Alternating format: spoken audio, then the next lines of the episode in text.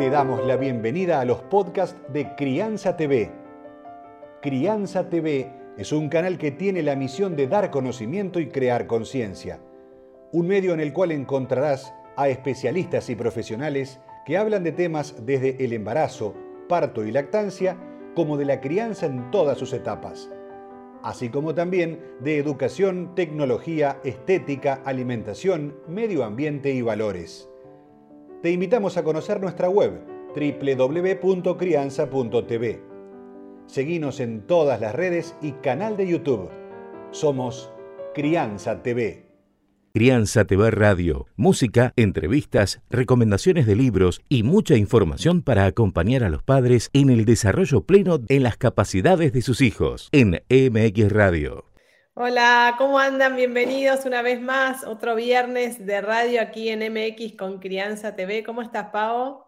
Muy bien, contenta de volver a encontrarnos con todo el público de la MX Radio, donde tenemos un montón de temas para compartir con ustedes, una invitada también de lujo para poder disfrutar y conocer un poquito más de este mundo de las dulas, de las poricultoras, de conocer cómo podemos congeniar en ese mundo magnífico que es en los primeros meses en la crianza de nuestros hijos. Así que vale la pena que le escuchen, que podamos aprender tengo ahí cositas especialmente que le quiero preguntar, porque viene y trae una cultura muy linda y ancestral que comparte con todas sus, eh, ¿cómo puedo decir? Pacientes, no son pacientes. Bueno, eso también le voy a preguntar, ¿cómo se le llama, no? A esa mamá que va a ir, que va a estar parturienta, que la va a acompañar. Eso también le vamos a preguntar a Belén, que es Belén Gorrearán, que hoy va a estar con nosotros.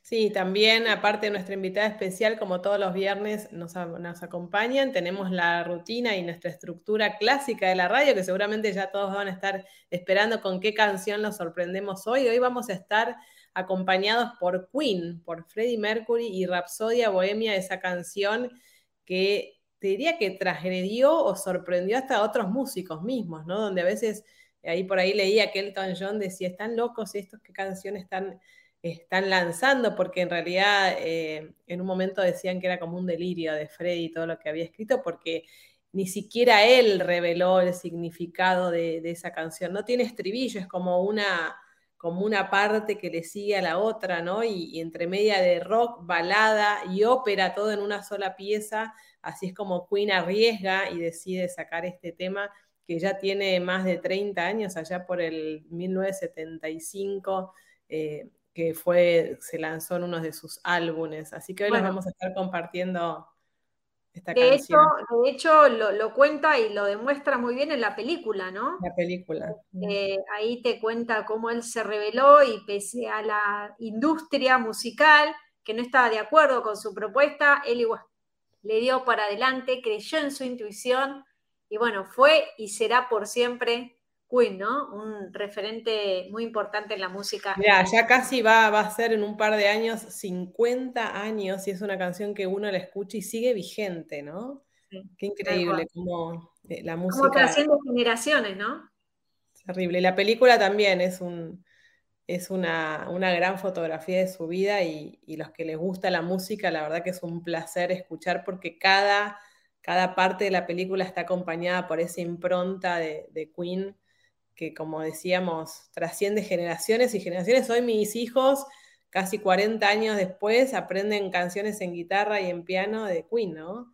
Eh, y es esa melodía que, se instala y... Bueno, para, no, hables, más, no hables más. Vamos a esa música y después le contamos a la gente qué tenemos en Dale, vamos. Queen, Rapsodia, Bohemia.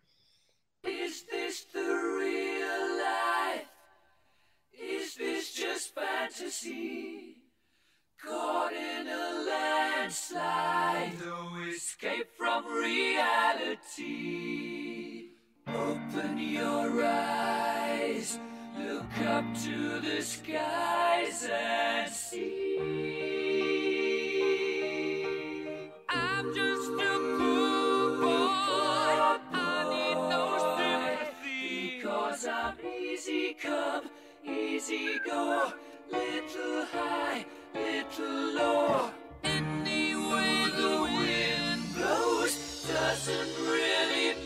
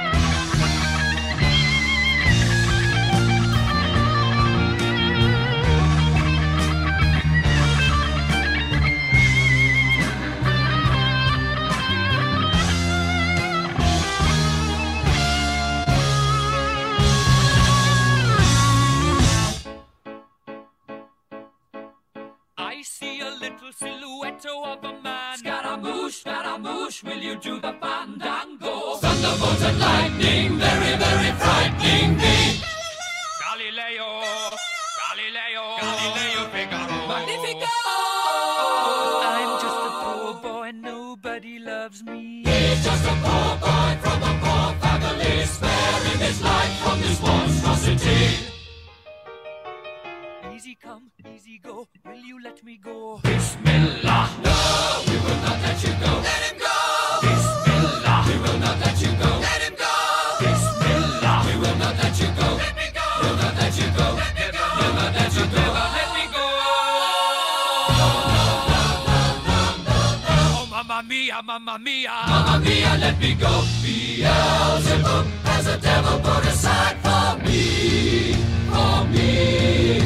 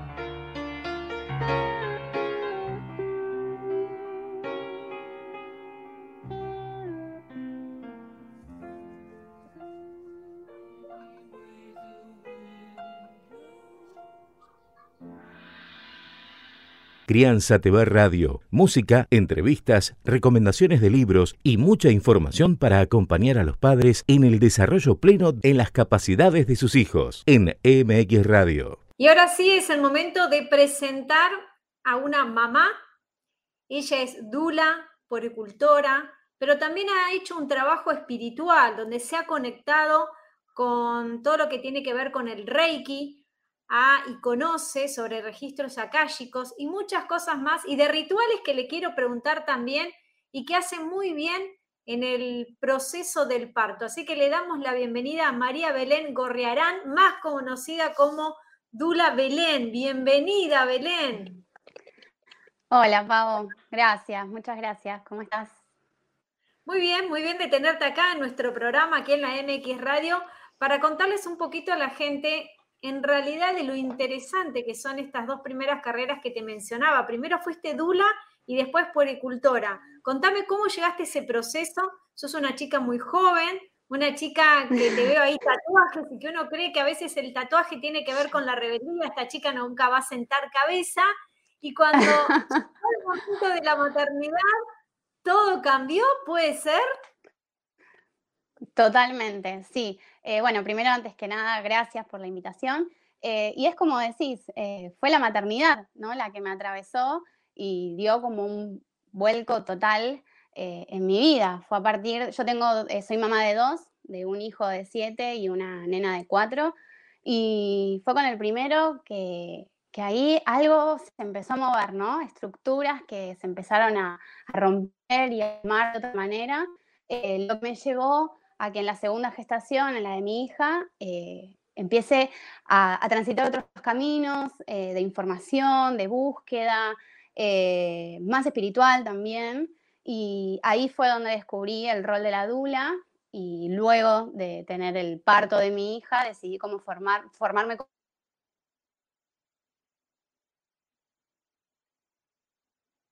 Ahí se nos cortó un poquito el audio, Belén. Estabas tocando un poquito el cable. Y también, y la maternidad. Ahí está. ahí está, ahí está, ahí volvemos, ahí volvemos y podemos escuchar bien aquí a través de la MX Radio. Decía que cuando llegó la princesa, ahí hubo un movimiento interno tuyo donde hizo que llegaras a esta profesión de la dula. Exactamente. Eh, porque por todo este camino que yo había hecho, eh, me parecía como muy enriquecedor poder acompañar a otras mujeres que estén también en la misma búsqueda y acompañarlas en un proceso que no es poco eh, y en donde justamente se nos mueven muchas emociones, muchas crisis, hay mucho crecimiento también. y luego de mi segunda hija me formó como, también como policultora, eh, porque en el acompañar a otras mujeres, eh, las mujeres me hacían consultas sobre lactancia, sobre cómo acompañar a sus hijos e hijas que recién habían nacido, y decidí formarme desde un lado más profesional y no solo desde una experiencia propia como...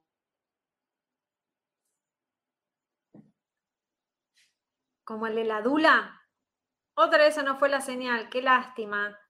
Belén, ¿ahí me escuchás vos? Estamos en vivo y que... Ahí está.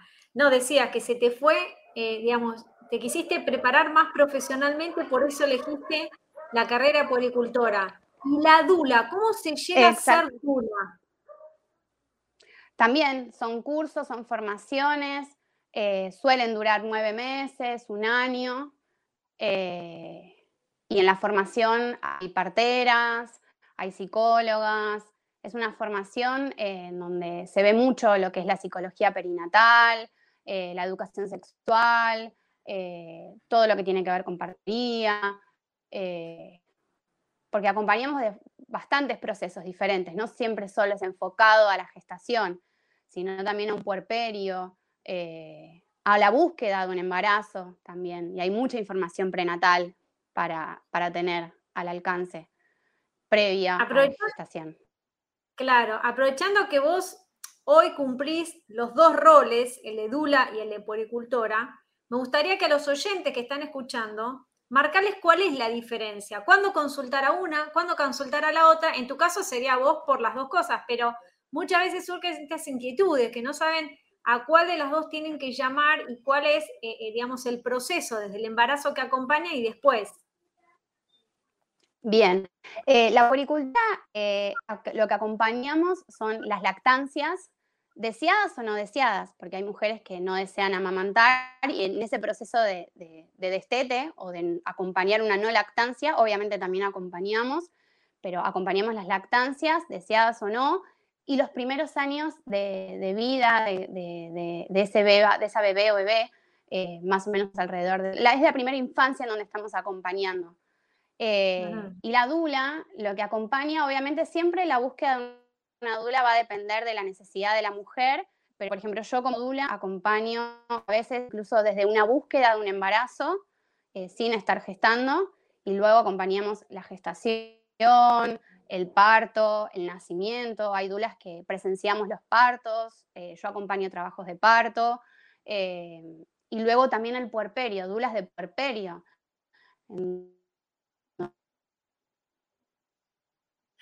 Sobre todo en el puerperio de la depresión postparto, ¿no? Lo que le pasa a una mujer, ese llanto, esa angustia por la llegada de un hijo, y que a veces no, no se da cuenta que por ahí es un proceso hormonal y cree caer en un pozo que parece que no va a salir, de lo que muchas personas no hablan y que en cierta manera nos sucede a todas las madres, más o menos intensas. Totalmente, sí. Eh, por eso me parece que es importante estar acompañada en el puerperio, por esto que vos traes también, porque a veces el límite también es muy fino de, saber si es una tristeza puerperal, que es la que pasamos todas, o si ya estamos hablando de una depresión, donde tenemos que saber derivar con alguna profesional de la salud que, pueda llevar adelante otro tipo de acompañamiento, que ya no es solamente un sostén emocional, sino que ya estamos hablando de otro tipo de acompañamiento.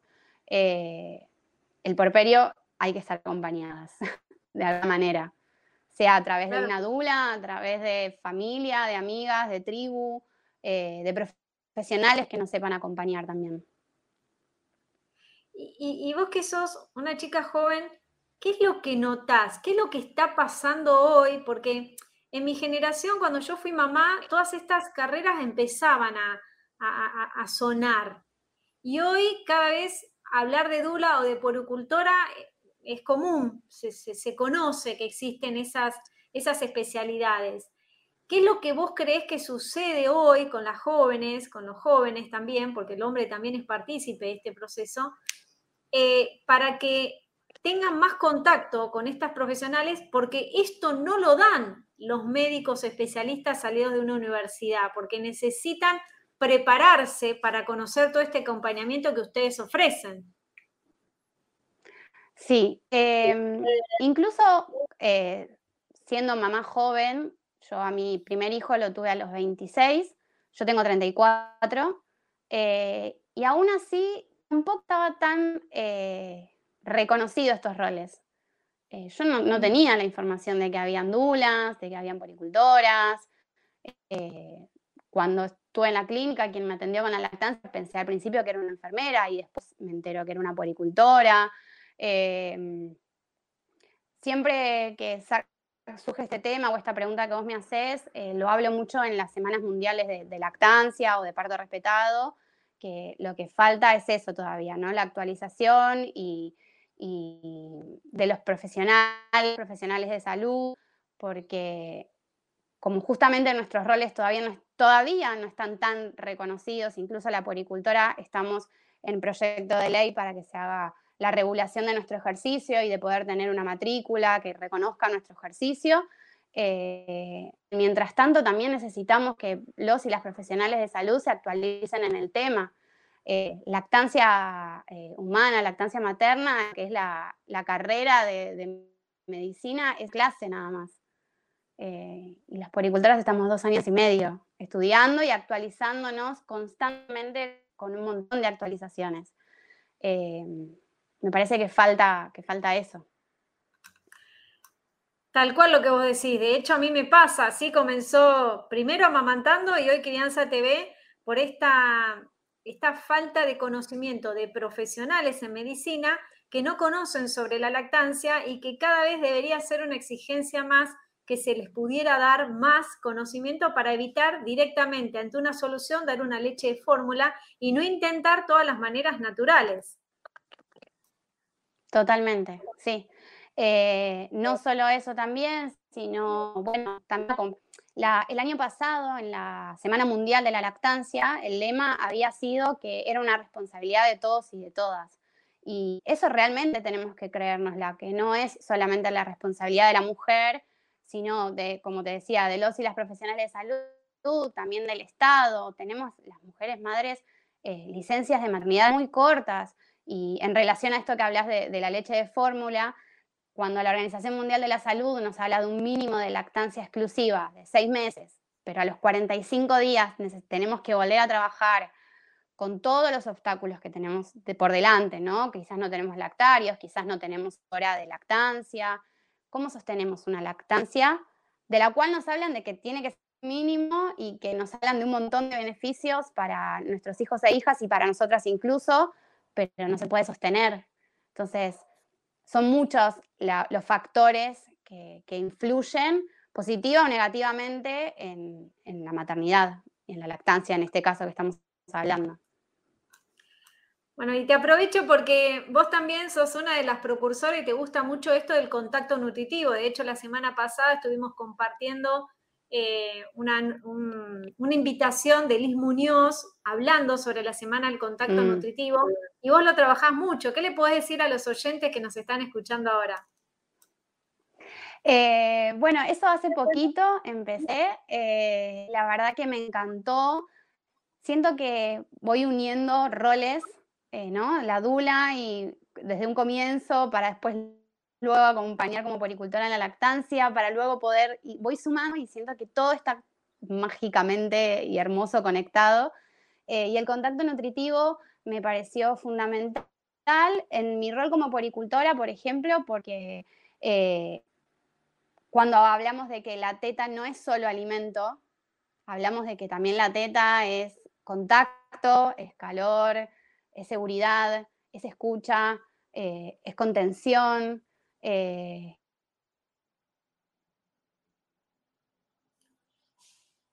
sí, no es solo alimento, ¿no? Recién se te fue un poquito la voz, por eso estoy ahora hablando arriba de lo que vos seguramente estás llevando, diciendo, porque cuando mm. hablamos de lactancia materna, muchas personas lo, relacionan directo contacto y...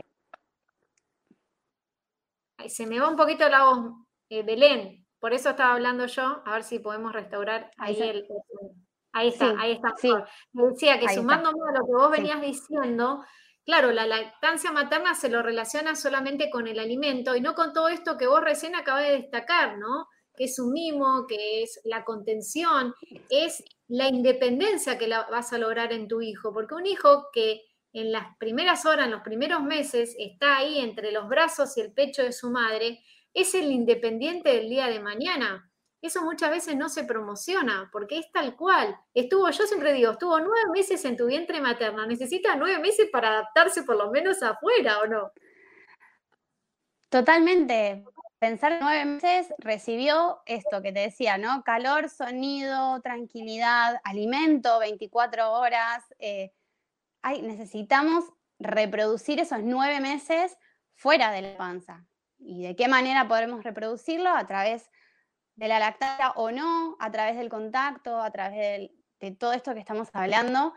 Y creo que el contacto nutritivo viene a traer eso, ¿no? Esta información de, lo necesario y de lo importante que es para la salud también eh, mental de, ese bebé o beba, ¿no? De, ese contacto, de esa seguridad, eh, del apego seguro, que algo recién acabas como de mencionarlo también, de saber que cuando cubrimos las necesidades básicas de una bebé o de un bebé, eso es un apego seguro, ¿no? De un niño o niña que luego va a tener la seguridad de a quién volver, en dónde está, la tranquilidad de saber que puede eh, llorar y manifestarse y expresarse porque sabe que, que ahí tiene seguridad, que es su espacio seguro.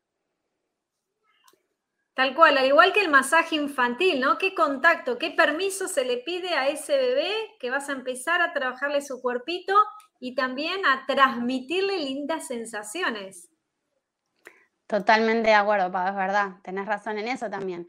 es el, el- permiso y hablan también de la educación sexual eh, desde que nacen, ¿no? Y es parte esto también de, bueno, permiso, te voy a cambiar el pañal. Estamos, a veces, eh, lamentablemente, nos queda como en la cultura de la sociedad de que un bebé es un bebé y eh, pareciera como un objeto más, y es una persona más con cuerpo, con emociones, con sensaciones, eh, y hay que transmitírselo eso también, ¿no? Entonces, el permiso de cuando vamos a cambiar. yo me acuerdo que a- cuando mis- mi hijo y mi hija eran más chiquitos, les contaba todo, era, bueno, te voy a poner el shortcito, bueno, te voy a abrir el pañal, bueno, te voy a limpiar, bueno, vamos a jugar. Es una persona más, eh, por más de que sean bebés. Tal cual.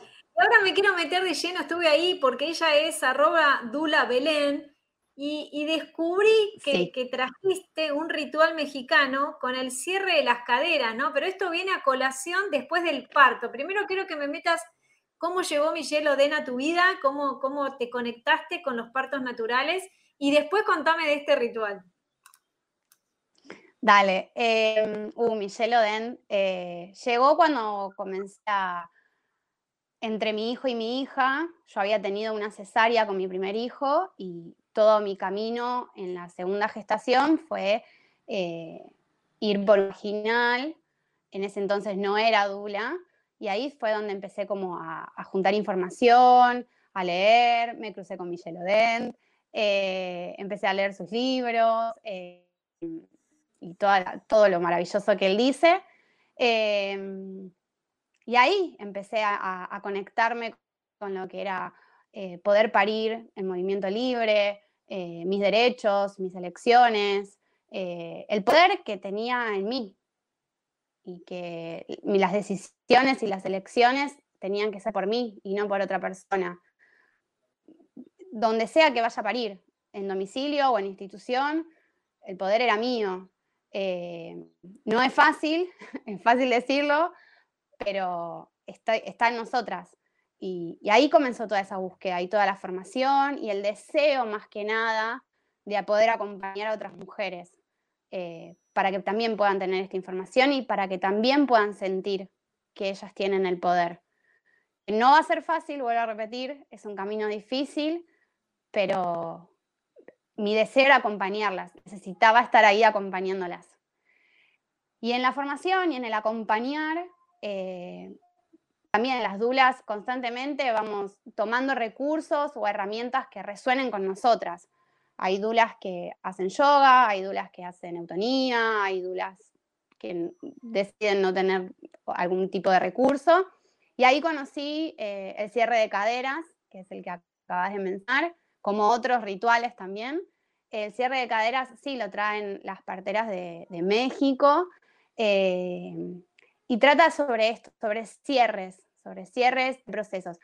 En lo que tiene que ver con la gestación, ¿no? Eh, se abren muchos portales, muchos, mucha energía, eh, nuestro cuerpo estuvo también con otra energía, estuvo gestando a otra persona. Eh, entonces, con el cierre que se propone en, luego de los 40 días posparto, la idea es como volver a reunir todo aquello que se abrió y que se expandió y volver como a nuestro eje eh, y darle un, un cierre, un cierre a ese proceso de la gestación, al parto, al nacimiento. Eh, es hermoso, es mágico, eh, tanto para las mujeres como para quienes lo realizamos. Es un- una ceremonia muy fuerte, muy linda. Se utilizan rebozos en los cierres, los rebozos también vienen de ahí, de las parteras, lo suelen usar las parteras mexicanas. Eh, y también lo que quería aclarar era que este cierre, como te decía, se puede utilizar para cualquier otro proceso. Hay mujeres que no están gestando y lo pueden usar para un cierre de un proceso de un duelo, cualquier proceso que querramos cerrar y darle un fin para darle comienzo a otro. Eh, y cuando digo que es mágico es porque ha pasado con, con algunas mujeres eh, que no estaban gestando y vinieron a, a realizar el cierre de, de cadera eh, y al muy poquito tiempo, al mes, eh, quedaron embarazadas. Eh, te lo digo y se me pone la piel de pollo, porque es muy fuerte. Así que, pero bueno, ¿no? Digo, no es que es mágico que alguien puso la semillita, pero digo, cuando podemos pensar en que se cerró y que necesitamos cerrar algo para darle comienzo a algo nuevo, ahí para mí se produce todo. Es muy poderoso ese ritual. De, hecho, Belén, me trae esa colación esto de, lo importante que es el ser. Cuando uno conecta con su ser y deja ir, no sé, los que siguen la escuela del dejar ir, ¿no? Esto de desear algo, cuando vos te apegás al deseo, quiero estar embarazada, quiero estar embarazada, ¿por qué no quedo? Y controlo, eh, bueno, hoy tuve relaciones, controlo a ver si quedé. Es como que no dejas al universo y a tu ser que, que salga. Y me parece que este, este ritual que vos haces tiene que ver también con esto, ¿no? con el dejar, el universo, Dios, Buda, como quieras llamarlo, dejar que maneje las riendas, porque si todos supiéramos que cuando ya nosotros como seres humanos no vemos el camino, para eso está el espíritu y para eso está tus entrañas que te van a conectar un poquito con esto. Totalmente, porque si bien sabemos que a veces se pueden relacionar cuestiones de salud o hay patología que nos está permitiendo, en este caso que estamos hablando de la búsqueda de un embarazo, ¿no? Eh, pero cuánto también a veces hay de esto, de, bueno, lo mágico que, es todo y la perfección del todo y cuando tiene que ser es, y bueno, hay como mucho, mucho de, la historia personal de cada mujer. Hay mujeres que, de pronto no con un cierre de cadera, sino eh, también estoy, estoy acompañando a una mujer que no está gestando y no tiene aún deseos de gestar. Y la estoy acompañando como en el proceso de a ver qué pasa antes de buscar.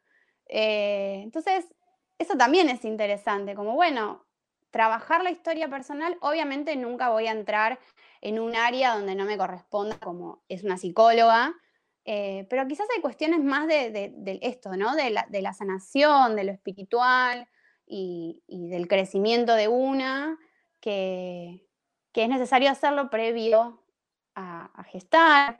Hay quienes también lo realizan durante la gestación. Hace muy poquito, hace unas semanas, días, acompañé a un nacimiento de una mujer que, durante los, que me emocionó a flor de piel el nacimiento ese, eh, porque hizo un laburazo los nueve meses, muy personal, muy fuerte, eh, y cuando nació y logró su parto vaginal después de la cesárea, con todo lo que ella traía, fue muy emocionante.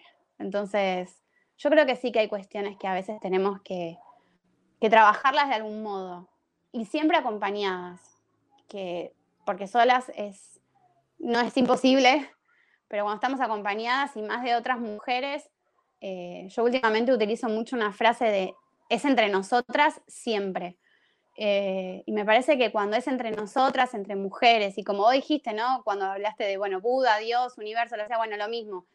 Sea en una tribu, en una ceremonia, en una sanación, en una reunión con amigas, en lo que sea, es entre nosotras.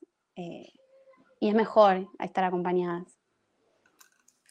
Y ahora me quiero ir a algo muy simpático y descubrí con vos que existe un chocolate medicinal. Siempre supe las atribuciones del chocolate hasta cierto nivel y hay que controlar. Pero ¿qué es esto del chocolate eh, medicinal? Ay, sí, me debo un con una persona que me está acompañando un montón en lo que es el cacao, que justamente es un, es un varón, eh, y que justamente él me está acompañando mucho en el proceso de, del cacao. Eh, el cacao sí es una medicina ancestral, una bebida medicinal eh, y que trabaja mucho con lo que es el chakra cardíaco, o sea, con el corazón, eh, y se usa mucho para las ceremonias, ceremonias como rituales del útero. En los encuentros de Dula con las, eh, con las gestantes también tomamos cacao. Eh, se utiliza para un trabajo de parto cuando necesitamos darle un power a ese trabajo de parto, para darle mucho calor y mucho amor a ese útero que está haciendo un tremendo trabajo. Eh, entonces trabaja desde lo emocional, desde el chakra cardíaco, trabaja para poder escuchar, para poder ver eh, emociones y también trabaja desde lo físico. Tiene un montón de propiedades también, un montón, eh, pero hablando así más en concreto, también trabaja esto de lo físico, desde el útero, para darle calor, para darle amor, para activar esas contracciones o como también nos gusta mencionarlas ahora, expansiones, ¿no? Empezar a cambiar algunas palabras eh, para trabajarlas. Y es un proceso súper, súper, súper amoroso. Te lo recontra recomiendo, Pago. Es muy amoroso. De hecho, es ideal para cuando nos hacen el monitoreo el último mes antes del parto, que te hacen comer algo dulce, ¿por qué no? Este, este cacao, medicinal para, para que se mueva y que disfrute el bebé tanto como nosotras. Bueno, sin embargo, igual este cacao es, el cacao es amargo, es todo lo contrario, es súper, súper, súper amargo. Se diferencia del, chocolate justamente, el cacao es puro, es la semilla, es puro, puro, puro eh, no tiene azúcar, no tiene, no es chocolate, chocolate, eh, sino que es cacao, viene de la semilla de cacao. Eh, entonces, al contrario, no, es súper, súper amargo. A algunas mujeres les, choca al principio, es fuerte. Obviamente lo pueden endulzar, no es que no se puede tomar si no se endulza, pero así puro es muy, muy, muy amargo. Bueno, y quiero cerrar, primero como vos decís, ¿no? Estar constantemente bendiciendo honrando, agradeciendo y observando este camino. Y el camino nos juntó de alguna manera, Belén, para que puedas estar aquí en Crianza TV Radio, junto a la MX Radio también. Y me gustaría cerrar con lo importante de lo que vos decís de estar informado, es decir, la información es poder.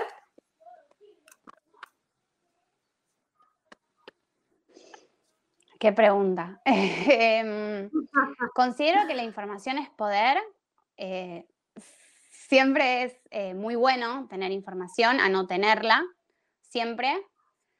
Creo que yo también eh, soy militante y, lucho mucho por la violencia obstétrica. Eh, es un tema que me mueve mucho desde lo personal y es como mi motor del por cual también acompaño a las mujeres. entonces, sí, la información es poder, es buenísimo siempre tenerla, a no tenerla, pero en el sistema en el que estamos hoy en día, lamentablemente, eh, si nos van a violentar, nos van a violentar igual, eh, por más información y, ley que llevemos bajo el brazo y antorchas. Digo, es un sistema cruel eh, en cuanto a lo que tiene que ver con, con personas gestantes y nacimientos, y también con las infancias, ¿no? pero siempre es mucho mejor tenerla y además de la información, poder estar acompañada con esa información. Eh, ya sea, como te decía antes, no, no, hace falta que sea de una dula, pero que sea de una dula o de profesionales que estén eh, asesorados, actualizados, acompañando desde la pareja, el entorno. Eh, tiene que ser como un combo y un conjunto de muchas cosas, como que con la información sola es difícil necesitamos más. Y, ahora sí, para cerrar, los hombres que nos están escuchando la MX, eh, ¿cómo, pueden hacer para sentirse también parte de todo este proceso? Si bien es femenino, porque somos nosotras las que transitamos el mm. parto, a veces me río porque a veces se engorda el hombre, sufre, tiene antojo, le pasa de todo. Y de alguna manera a ellos no se les habla en varias oportunidades porque ellos también sufren y son felices y tienen muchas sensaciones, ¿no? A veces yo siento que el hombre como que tiene que estar obligado a cuidarnos a nosotras, pero también ellos necesitan o pasan por momentos que pueden ser difíciles por no comprenderlos o por no comprendernos a nosotras. ¿Qué les podrías decir a ellos? Em, en cuanto al rol del padre o de quien esté, pero si estamos hablando del varón en particular, eh, yo lo que sugiero es, siempre y cuando la mujer también quiera, que se haga, em, que sea partícipe también del proceso, ¿no? De, pero partícipe no desde un lugar como, claro, como esto de, uy, tengo que cuidarla, tengo que... No, sino partícipe, eh, involucrarse en el proceso, ¿no? Acompañar quizás a, las consultas con el médico, eh, si hay talleres de parejas gestantes, esos son muy interesantes porque se dan muchos recursos para el trabajo de parto, se habla también de qué es lo que siente el varón en ese momento.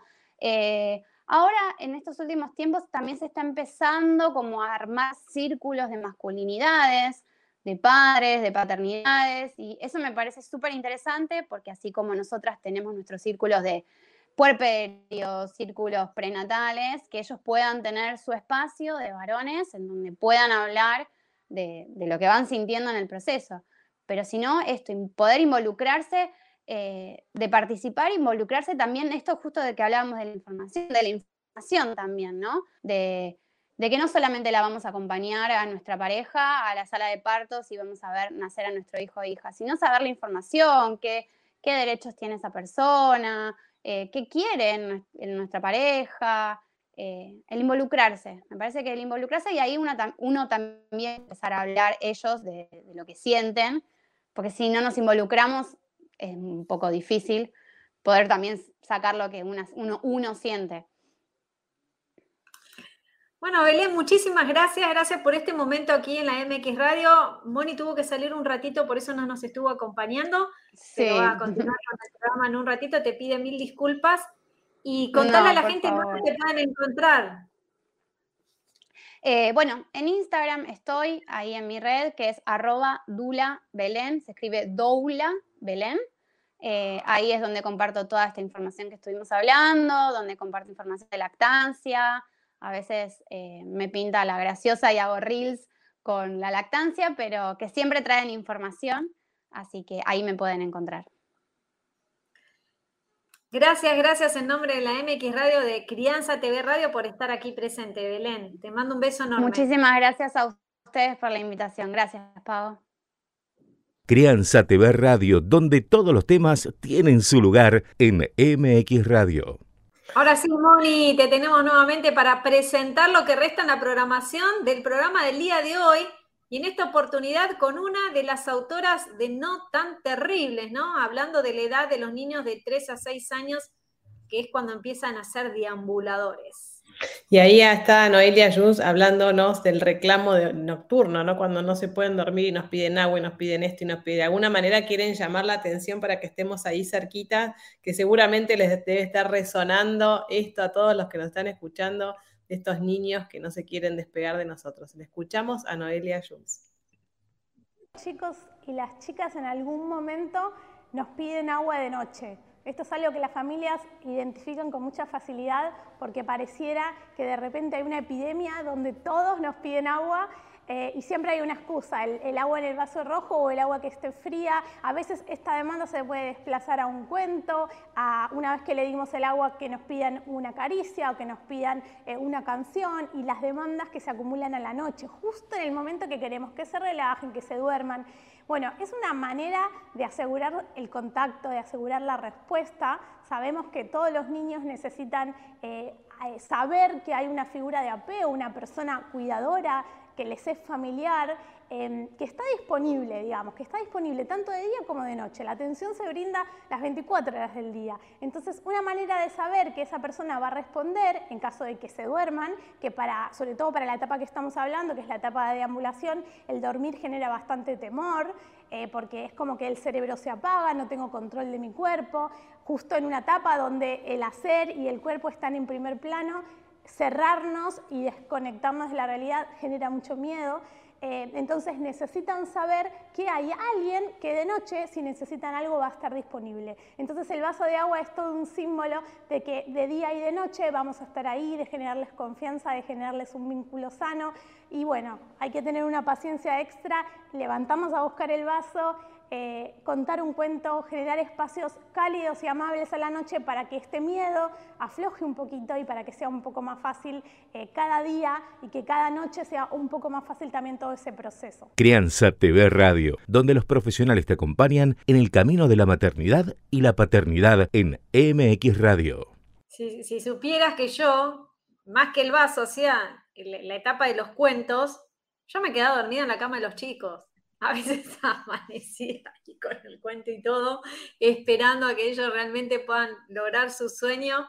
Y bueno, y la pasé Bueno, pero es una etapa, ¿no? A veces buscan estas excusas para tenernos cerquita y de un día nos damos cuenta que ya no nos buscan más.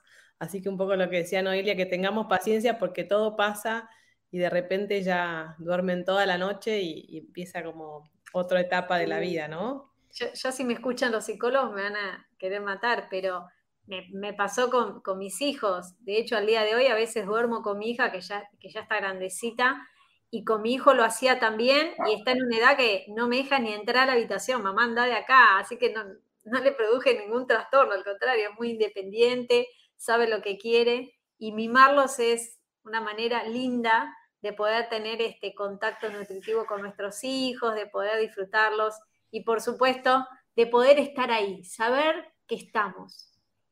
Esa es la clave, como decíamos, lo mismo siempre y lo venimos hablando, ¿no? Seminario, adolescentes, no importa la edad que tengan, nos necesitan siempre de diferentes maneras, por supuesto, pero que ellos sepan que estamos es, la verdad que es clave para que tengan una crianza segura, confianza, ¿no? Y bueno, todo lo que venimos hablando de esta presencia de los papás que es tan importante en las etapas de nuestros niños. Bueno, dijiste el seminario, no se olviden que a través de nuestra web lo pueden adquirir, el seminario donde estuvo Adrián Cartés, donde estuvo Giselle eh, Reyes de México, también Regina Novelo, que habló de sexualidad, Giselle del mundo adolescente, Adrián habló esto de las etiquetas que traemos de nuestros padres y que a veces los vemos reflejados en nuestros hijos y no sabemos cómo sacarlo.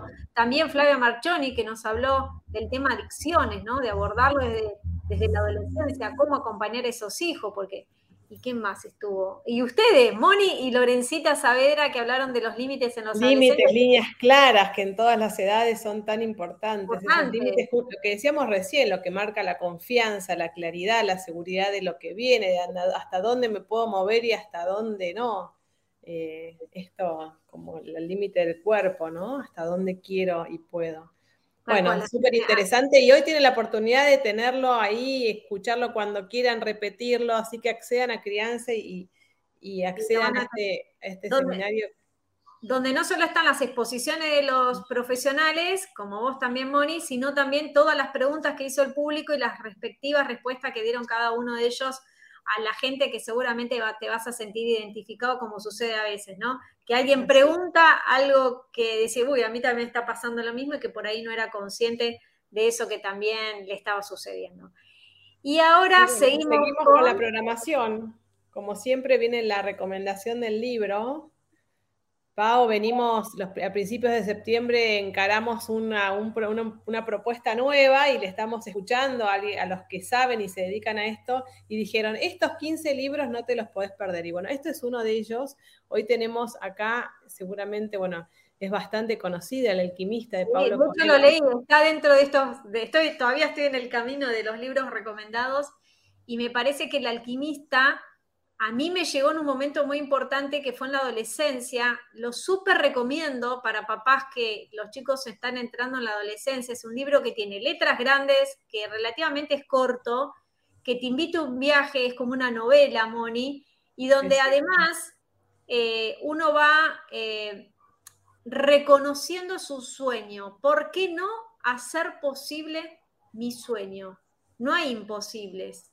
Bueno, un poco eso, sí, tal cual. la temática del libro se basa en encontrar el destino de cada uno, ¿no? Eh, en, digamos, ese camino que está por ahí escrito y, ahí vamos a descubrirlo. O Alquimista, de Paulo Coelho, este escritor brasilero de allá desde 1988, que se escribe y que es uno de los libros donde encuentra más seguidores alrededor del mundo.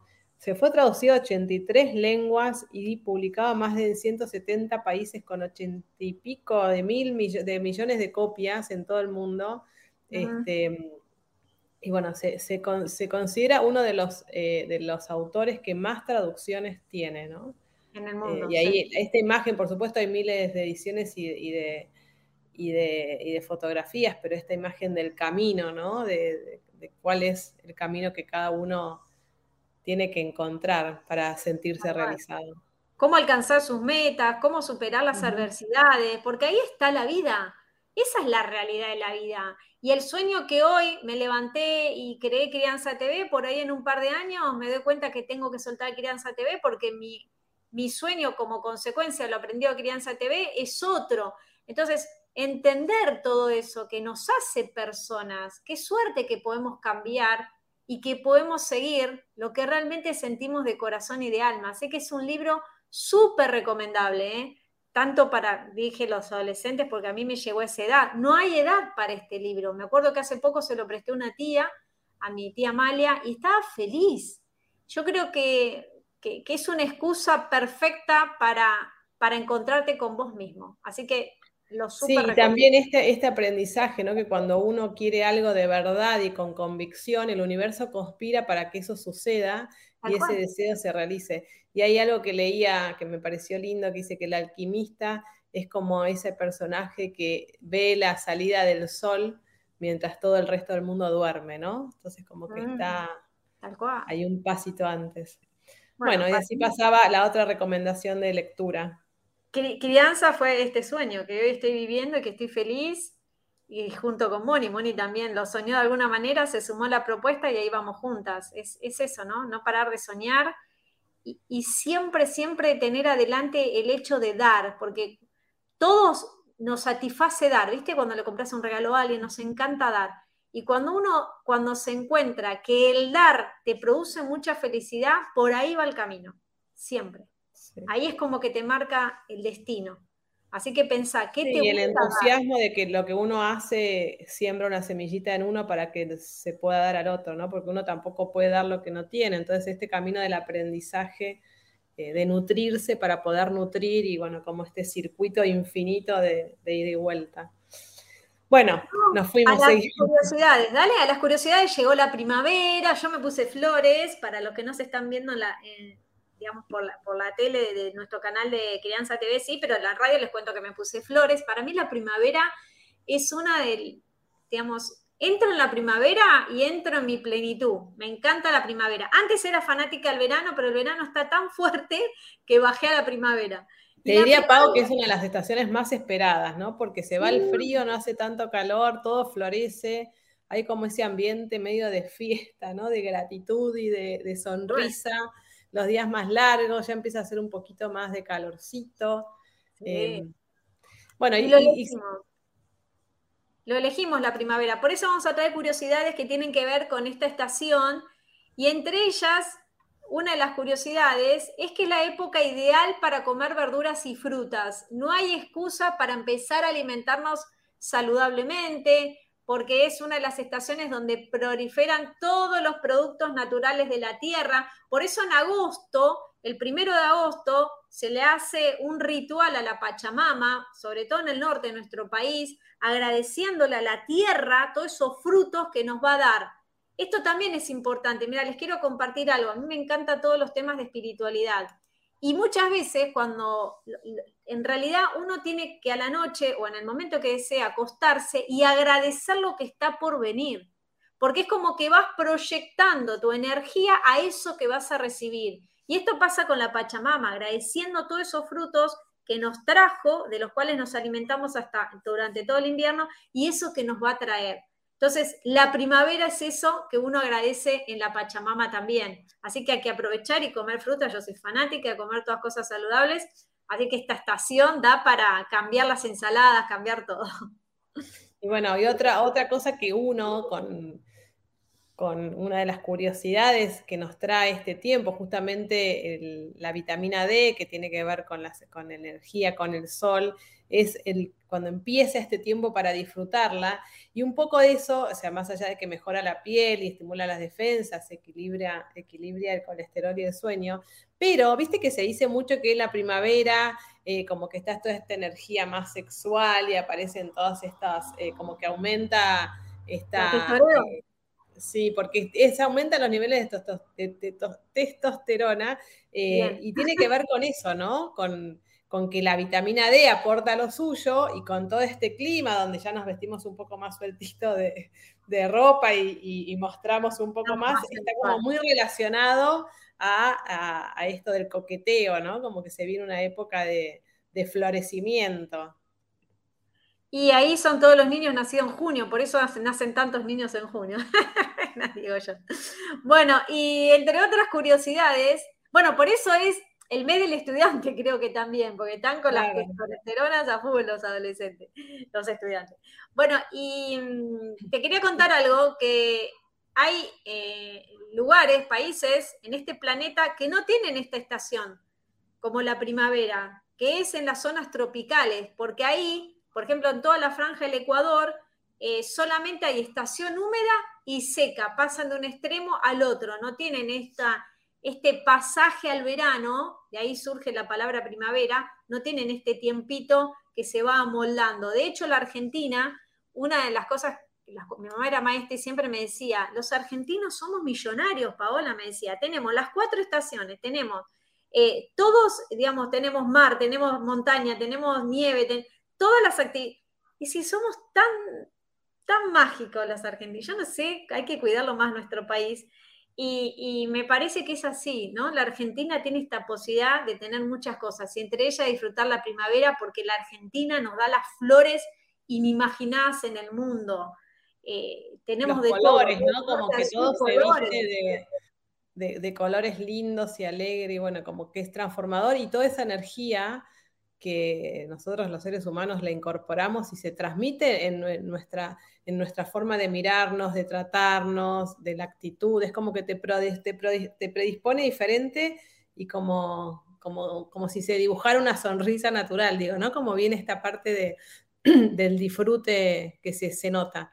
Y bueno, si querés la última como para cerrar, que yo no sabía, pero primavera nació de la palabra verano, porque se dice que la primavera en realidad nació la palabra verano porque proviene del latín verno, que se traduce al español como primaveral o de verano, y en la antigüedad se llamaba así a la época más larga del año.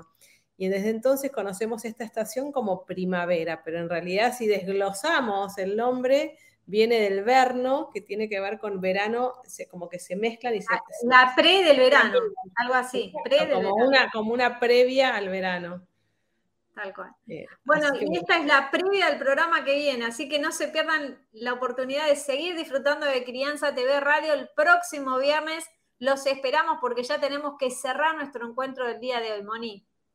Gracias a todos por estar ahí, que tengan un buen fin de semana y festejar la, la primavera. Como corresponde. chao, chao. Crianza TV Radio, música, entrevistas, recomendaciones de libros y mucha información para acompañar a los padres en el desarrollo pleno en las capacidades de sus hijos en MX Radio. Vas a encontrar libros, cursos, charlas y más información en www.crianza.tv. Recordá, somos Crianza TV, donde todos los temas tienen su lugar.